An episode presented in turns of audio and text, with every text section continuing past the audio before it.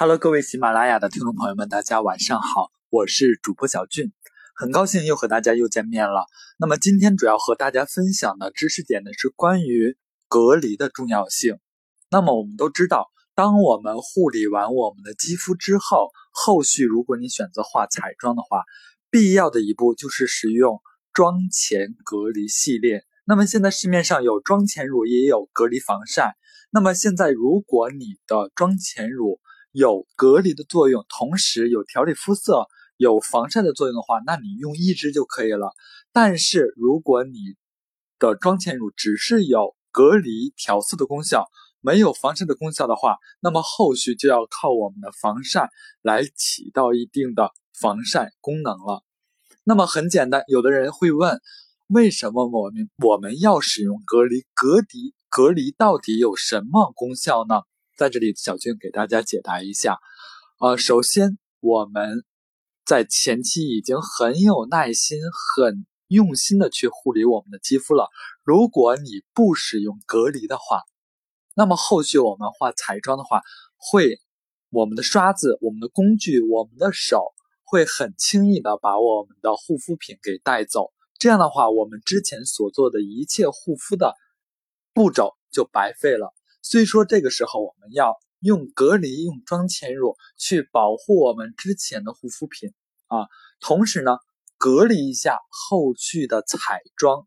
为什么要隔离后续彩妆？是因为无论后续彩妆有多少的营养成分，有甚至它没有营养成分，它都不是，它都是不会被我们的肌肤所吸收的，它都会填充在我们的毛孔内。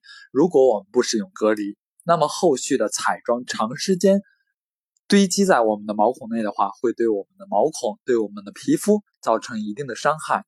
这也是我们使用隔离的一种必要性。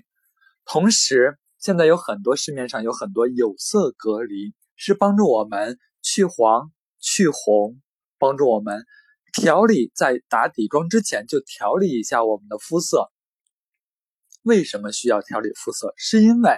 假如说我们在一张白纸上画画，和在一张黄不拉几的纸上、红不拉几的纸上去画画的话，显色度、纯度最高的一定是白纸。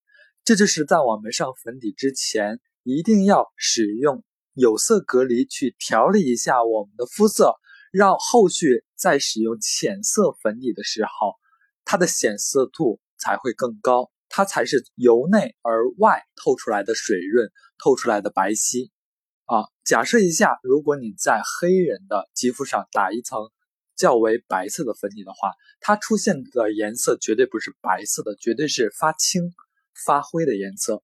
这也是我们使用有色隔离的一种必要性。那么还有很多人会问我了，因为现在有妆前乳有隔离，那么到底是先使用妆前乳还是先使用隔离？这要看你使用的产品了。如果你使用的妆前乳只是一种妆前乳，没有隔离的功效，那么你要先用隔离防晒，再用妆前乳。那么如果你的防晒只有防晒功效，没有隔离个功效，那你肯定是先用隔离后用防晒，对吗？有一点要啊，喜欢我的话可以继续支持我，可以加添加我的微信二八幺四二二四六四三，我可以面对面的和你进行交流。采用视频直播的方式跟您面对面的交流，针对你的肤质来进行一个完美的诊断啊！添加我的微信二八幺四二二四六四三二八幺四二二四六四三，私信我就可以了。嗯，今天的节目到这里就结束了啊，我们下期见，拜拜。